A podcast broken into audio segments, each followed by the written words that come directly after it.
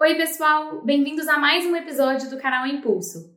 A entrevistada de hoje é a professora Kátia Moreira, professora do Departamento de Gestão e Empreendedorismo da Universidade Federal Fluminense. Kátia vai nos contar um pouco qual é o perfil do aluno que faz parte desse curso. Também vamos conversar sobre qual é o futuro do empreendedorismo no Brasil e como ela entende que é mais fácil de se começar a empreender e abrir um negócio. Não esqueça de nos seguir no Spotify, YouTube e no Instagram, arroba BE Impulso. Vamos lá?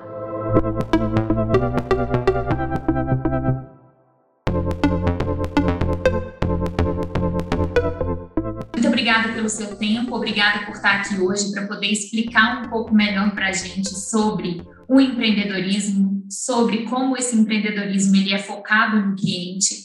E eu queria começar te perguntando, dentro das suas pesquisas, na sua formação, como que você faz hoje se relaciona com o empreendedorismo? Bom, primeiro queria agradecer também o convite, muito bom estar aqui.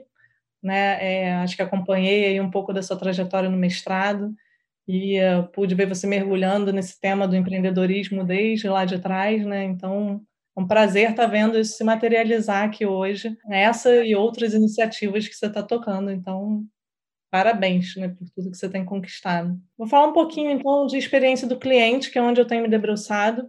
Eu terminei o doutorado em 2017. O meu doutorado ele foi focado em comportamento do consumidor. Eu costumo dizer que quando eu saí aí dos quatro anos do doutorado, que eu respirei, assim que eu olhei em volta, eu vi que o marketing tinha mudado completamente, né? E uh, o marketing, assim, para mim, ele já não faz mais sentido como uma disciplina pura. Eu vejo o marketing muito misturado aí com design e com empreendedorismo.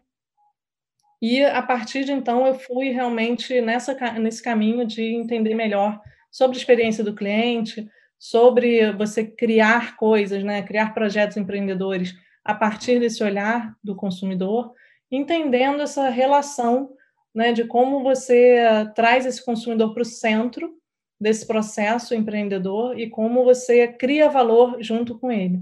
Então, esse foi meu interesse desde 2017.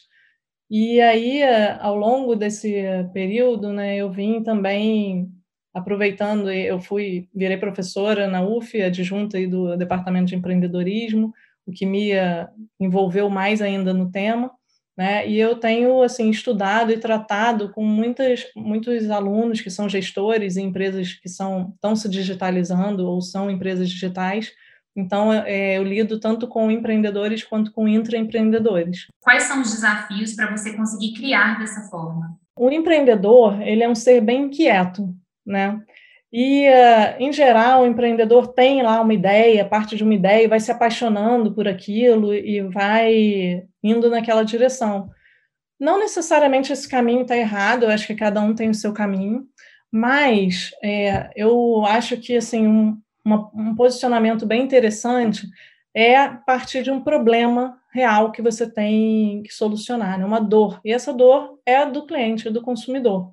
Então, o primeiro momento aí do projeto empreendedor, eu acho que requer uma certa humildade, vamos dizer assim, de você dar um passo para trás, falar assim, não, tudo bem, eu tenho até um embrião do que vai ser uma ideia, mas deixa eu entender bem desse problema.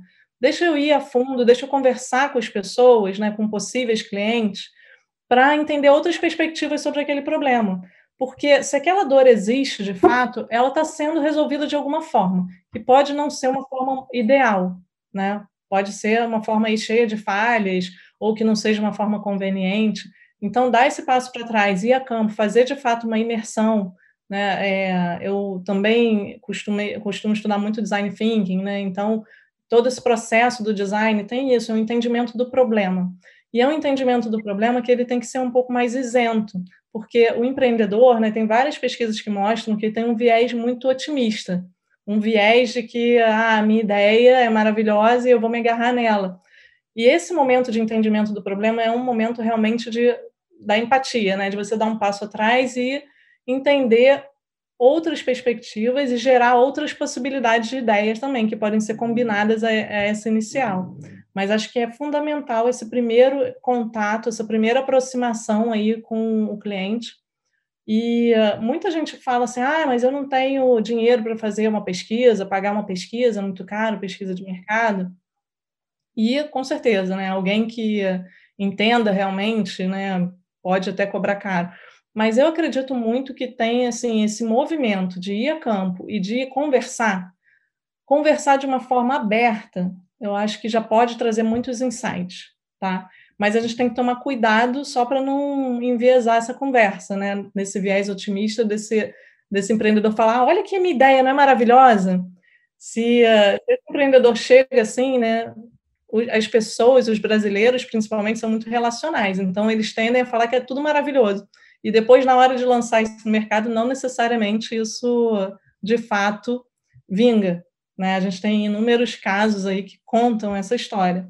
Então, acho que tem que ir mais aberto, do tipo, entender, assim, como que as pessoas resolvem as coisas, como as coisas acontecem para essas pessoas, como elas se sentem, procurando entender mais, assim, o, o que acontece de fato, os, os fatos mesmo, os acontecimentos, do que opiniões. Que opinião a gente vê aí um monte de opinião positiva para produtos que não vingaram. Quando as pessoas forem fazer esse tipo de pesquisa, quais estratégias você acha que são interessantes de serem utilizadas para evitar essa, essa, esse viés mais positivo? Quando vai partir para uma pesquisa, a gente tem que entender bem o perfil daquele cliente.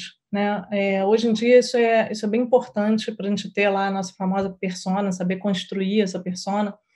É, então, Acho que é entender bem esse cliente antes de chegar na ideia. Depois a gente entra no problema em si e como ele está resolvendo esse problema hoje. E se for falar da ideia, falar ao final, né? E de uma forma aberta, do tipo, ó, oh, eu estou construindo isso, eu queria ouvir coisas boas e ruins que você vê sobre essa possibilidade, né? Então acho que isso assim, falar da ideia ao final é bem importante. E também é possível explorar os concorrentes, né, que são concorrentes muitas vezes indiretos, se é uma coisa bem inovadora. Pode não ter um concorrente direto, mas tem alguém que está, de alguma forma, contribuindo na resolução desse problema. Então, entender isso também é legal. E sempre buscar iniciativas aí de cocriação também ajuda, né? Trazer esse esse consumidor, não é que o consumidor vai dizer exatamente o que tem que ser feito, né? Ele não vai, provavelmente, não vai dar a solução. Mas você trazer ele para perto e tentar ali bolar dinâmicas de, de cocriação, né, onde ele pode ir dizendo o que, que ele valoriza em cada etapa daquela solução, né, e pode ir testando protótipos com você. Então, isso daí, é, eu acredito, acho que pode ser útil. Mas como que de fato isso acontece assim? As pessoas elas juntam grupos de pessoas que elas consideram que podem ser potenciais clientes e fazem esse estudo junto a essas pessoas. Como que você vê que isso tem acontecido nas empresas? Porque eu fico pensando para um pequeno ou um microempreendedor, como que ele faria isso? Então, ele pode usar de alguns recursos, tá? Ele pode fazer essas entrevistas que eu falei, e aí com certeza ele poderia pegar pessoas do perfil que ele tem aí, na melhor hipótese dele, que ele acha que aquele perfil é o perfil que ele vai atuar, então sentar para conversar, entrevistar essas pessoas, observar, observar é muito poderoso, né? Combinar essas coisas de entrevista, observação, olhar para as redes sociais, a gente olhar também o que, que essas pessoas estão comentando, o que, que elas estão interessadas, o que, que elas estão conversando, que valores que estão ali presentes que têm a ver com o seu projeto empreendedor quanto mais fizer esse esforço de aproximação, melhor para ter insights, para gerar insights, e esses insights depois virarem realmente ideias, né, ideias mais inovadoras. Então, acho que isso é bem importante. Uma outra coisa importante também é a etapa de validação. Então, depois que essa ideia está mais estruturada, é, a gente tem que sempre tentar validar. Então, o protótipo ajuda nisso, né? O protótipo ele não deixa de ser uma ferramenta de storytelling, também uma ferramenta de é, alinhamento ali, né? Você mostrar, materializar um pouco mais a sua ideia, botar esse consumidor frente a frente com ela, deixar ele interagir um pouco e colher feedback. Essa etapa de validação é bem importante e ela pode ser feita de várias formas, né? Pode simular até mesmo um processo quase que de venda real é, você consiga já ter ali alguma coisa mais que se aproxime de um MVP, e aí você consegue até fazer um processo de venda mesmo, para ver o quanto que aquele, aquela intenção se materializa num comportamento de compra, né? O quanto que você tem ali de geração de valor para aquela pessoa. Então, tem muito a ver com capturar esses feedbacks. E depois isso evolui, né, Paty? Quando esse empreendedor está ali já com uma certa operação, já está rodando alguma coisa, isso vai evoluindo, porque esse aprendizado vai fazendo com que ele consiga aprimorar a solução que ele, que ele dá. Então, hoje, eu costumo dizer que é muito mais importante você conhecer muito bem o seu cliente, entender muito bem o tipo de valor que você está gerando para ele, do que exatamente você ter uma precisão na solução que você está oferecendo. Por quê? Porque para você né, oferecer algo que gere valor, você pode precisar amanhã estar tá oferecendo um produto diferente. Você pode precisar fazer uma parceria, né, fazer alianças, porque se, na hora que você tem a experiência do cliente bem mapeada, você vai vendo oportunidades de negócio ali. Então é quase que como se abre uma janela de oportunidades e você vai vendo, né? Não, aqui eu vou fazer uma parceria, aqui eu preciso é, oferecer uma outra coisa. E assim, a partir daquilo, o relacionamento vai evoluindo, principalmente nos negócios digitais, porque nos negócios digitais a gente tem aí uma plasticidade muito grande. A gente consegue botar funcionalidades né? A gente consegue criar novas ofertas ali em cima, a gente vai criando novos serviços e, e sempre atendendo muito bem esse núcleo que é o núcleo que a gente domina aí, é, dos nossos clientes. Para mim, hoje, empreender é você buscar formas de entender essa, essa experiência do cliente, você criar uma relação tão próxima que você vai ali potencializando as suas ofertas em cima daquilo né, você levar essa relação no longo prazo, você gerar valor no longo prazo. Então, é assim que eu enxergo, mais ou menos. Hoje você falou que tem um departamento na UF que é de empreendedorismo. Como funciona esse departamento de empreendedorismo? Tem esse departamento lá foi um filhote do departamento de administração, né? Então os dois estão lá relacionados de alguma forma. Mas a gente sabe que o ensino do empreendedorismo ele tem um viés diferente da administração. O ensino do empreendedorismo, né, ele tem muito a ver com esse ato de criar, esse ato de estar aberto, de materializar coisas, né, de concretizar, de botar projetos. A gente tem que desenvolver ali um conjunto de competências que é diferente de um gestor. Um gestor está muito preocupado com eficiência ali, né, daquele dia a dia que ele está tocando. Claro que também está olhando para o futuro, novos movimentos, mas o empreendedor ele é um, um cara diferente, né? Ele tem que ter ali um jogo de cintura, ele tem que ter uma criatividade, ele tem que ter essa capacidade de empatia, né? Ele tem que ter uma resiliência até, porque empreender é um processo difícil, né, e pedregoso. Então, tem muitas coisas ali que gente tem que desenvolver para que esse, essa pessoa esteja pronta. Claro que tem algumas coisas que são comuns ao curso de administração. Tem competências técnicas, né, por exemplo, de finanças, de marketing, que são comuns, mas mesmo sendo comuns, a gente procura sempre dar esse viés da criação, né? Por exemplo, lá eu dou aula de comunicação, né? Aliás, em todas as minhas aulas, mas especialmente nessa, eu procuro botar o lado prático muito forte. Vamos lá, escolha uma empresa, Agora construam aí uma campanha para ela, vamos construir um e-mail para os clientes, vamos construir um e-mail para quem está se cadastrando agora, vamos, né? Eu sempre vou tentando assim esse aprendizado baseado em tarefas, né? Porque eles vão construindo essa habilidade mesmo de tirar algo do zero, que eu acho essencial para o empreendedor. E ele é um cara que assim tem uma visão de risco também diferenciada, né? O empreendedor ele assume risco, ele ele é capaz de tomar decisões em um cenário de alta incerteza. Isso aí é uma habilidade também a ser desenvolvida, né? Porque a gente não vê a figura inteira, mas a gente tem que fazer uma aposta. E o que a gente vai fazendo é, é fazendo aí a nossa melhor aposta e elencando prioridades e vai testando, aprendendo, aprimorando, né? Isso aí é uma dinâmica que não para nunca. Mas como que você desenvolve essa habilidade? Isso eu acho que é uma dúvida de muitas pessoas. Então, eu acho que isso daí você desenvolve aprendendo com exemplos de outras pessoas, né? Então, eu vejo que os alunos se conectam muito com histórias de outros empreendedores. E aí eu gosto muito quando as pessoas vêm contar histórias reais, né? Porque depois que você tem sucesso, é muito fácil você falar que tudo foi perfeito e maravilhoso. Os empreendedores que querem transmitir algo de valor para quem está começando, tem que se preocupar de contar o caminho né, e todas as dificuldades que enfrentaram. Então, isso daí, essas histórias, eu acho que são bem poderosas.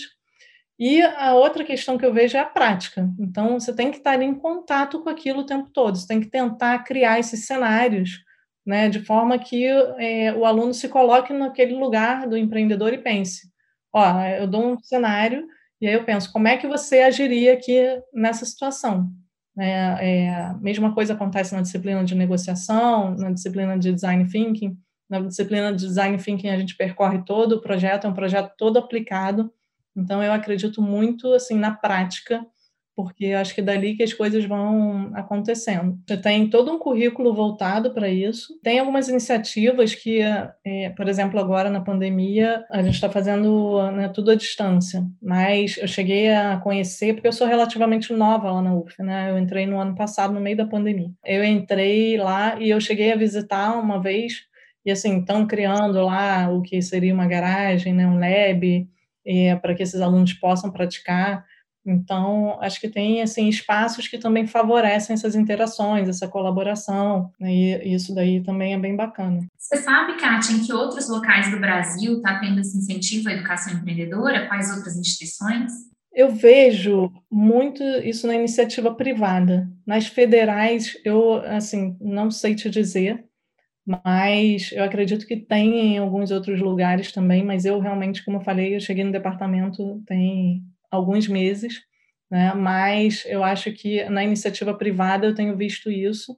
E eu acredito, né? Agora a gente está entrando no currículo também com educação financeira e empreendedorismo para segundo grau. É, a UF participa de um projeto, mas isso está nas escolas públicas, né? Isso eu acho bem bacana também, porque assim, conversando com meus alunos, tem alguns alunos que são de famílias mais humildes, né? É, e você vê que estão ali construindo, tem alguns que são é, os primeiros a estarem em curso superior, e aí eu vejo quanto eles valorizam esse tipo de uh, ensinamento, sabe? Eles falam muito sobre isso de, ah, eu quero, uh, eu acho que todo mundo tem que aprender, né, os princípios aí do, do empreendedorismo, aprender como se eu coloco um negócio né, para voar, assim, porque a oportunidade que eles têm, né? Eu acho que isso tem um papel social também, né? De, de diminuir desigualdade, de dar oportunidade, criar oportunidade. Então eu vejo que assim valorizam muito mesmo. Tanto é que no design thinking agora eu deixei livre, né, para eles escolherem os temas que eles iriam trabalhar e dois grupos pegaram justamente isso, trazer o acesso à educação financeira, o acesso à educação sobre empreendedorismo para as pessoas que precisam mais. Então, foi bacana ver né, o crescimento deles em cima do tema. Muito interessante você falar dessa questão, inclusive, social, né? Do ensino e da educação empreendedora no Brasil. Como que você entende que, a partir dessa pandemia e do que a gente está vivendo, vai ser o crescimento e a nova característica dos empreendedores? Covid realmente provocou uma aceleração digital muito grande. Nessa aceleração digital, a gente tem um desdobramento que é bom e outro é ruim, né? Quando isso acontece, a gente tem, ao mesmo tempo, uma onda de desemprego aí pela pandemia, pela queda na demanda, mas, ao mesmo tempo, a gente tem uma maior demanda por mão de obra qualificada para o digital. E acaba que o empreendedorismo acaba sendo uma, uma forma dessas pessoas que ficam às vezes à margem, né, se colocarem, se reinserirem no mercado e irem se preparando mesmo né, na prática e na vida prática e tentando botar seus negócios, suas ideias para frente. É, é esse movimento que eu estou vendo acontecer nesse momento. O empreendedorismo hoje ele acabou ficando mais democratizado por um lado, porque todo mundo tem as redes sociais, né? Então tem ali micro influenciadores e eles vão aproveitando esses contatos e vão criando redes e vão é, colocando micronegócios ali também. Isso é uma coisa que eu vejo acontecer, vejo, tô, tô, vendo muita gente tentar, e a gente tem ao mesmo tempo esse recurso do cloud, né, computação em nuvem, e isso ajuda muito as startups, porque elas podem escalar o negócio muito rápido, então, isso é, é, bem bacana, assim, você vê que antes, imagina que uma empresa digital antes precisava de todo um parque tecnológico, né? Precisava ali de máquinas caríssimas que hoje o cloud eu acho que veio democratizar o empreendedorismo também, né? Mais uma coisa que contribuiu. O que, que você percebe desses jovens estudantes que entraram para poder estudar e entender e saber trilhar esse caminho do empreendedorismo? São pessoas que já querem formar, empreender, são pessoas que já empreendem. É, muitos já empreendem desde o começo ou já criam aí pequenos negócios, é, coisas assim. Então ele, eles vão se desenvolvendo, eles vão se empolgando ao longo do curso e vão tentando botar em prática aquelas iniciativas. Então, eu vejo bastante gente assim. E o, o, trabalho de conclusão de curso da UF também é um projeto empreendedor, é um plano de negócios para alguma coisa. Isso eu estou vendo, assim, está sendo bem gratificante acompanhar esses estudantes, porque eles vão dando asas às ideias deles.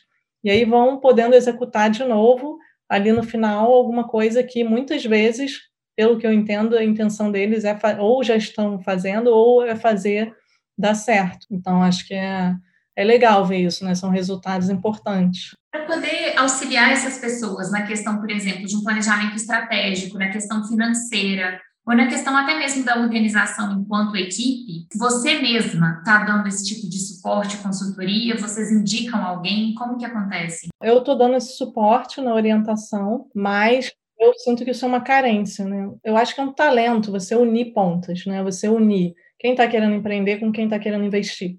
Então, todas as iniciativas que a gente tem no Brasil de colocar essas pontas juntas são muito importantes. E isso eu acho que, assim, poderia ter mais disseminado nas universidades de uma forma geral. Porque eu estou vendo assim, esse interesse pelo empreendedorismo bem mais cedo, né? muito cedo. Quanto mais a gente tiver essas oportunidades nas universidades, a gente tem lá né, alguns hackathons, a gente tem algumas iniciativas desse tipo, mas eu acho que poderia ter muito mais. Eu acho que esse sonho da tecnologia né, e do negócio escalável é uma coisa que está é, no discurso geral. Mas tem uma carência de mão de obra no Brasil muito grande né, com relação a isso. Eu acho que seria muito importante, e isso eu acho que também é uma carência de um modo geral. Todo mundo deveria saber programar, né, o mínimo ter mais contato com programação, ter mais contato com tecnologia, com as plataformas, isso desde o do curso, né, desde a universidade, eu acho que isso é, é muito importante e não acontece com a frequência que eu acho que deveria acontecer. Eu, sinceramente, não vejo mais muito sentido em ensinar, seja administração, seja empreendedorismo, sem ensinar tecnologia junto. Eu acho que, assim, é quase que ficar aí perneta, sabe? Eu acho que isso deveria estar bem junto, o impacto das tecnologias disruptivas, pelo menos que seja para essa pessoa enxergar potenciais, enxergar para onde está indo, botar a mão um pouquinho lá, basicamente saber uma lógica de programação.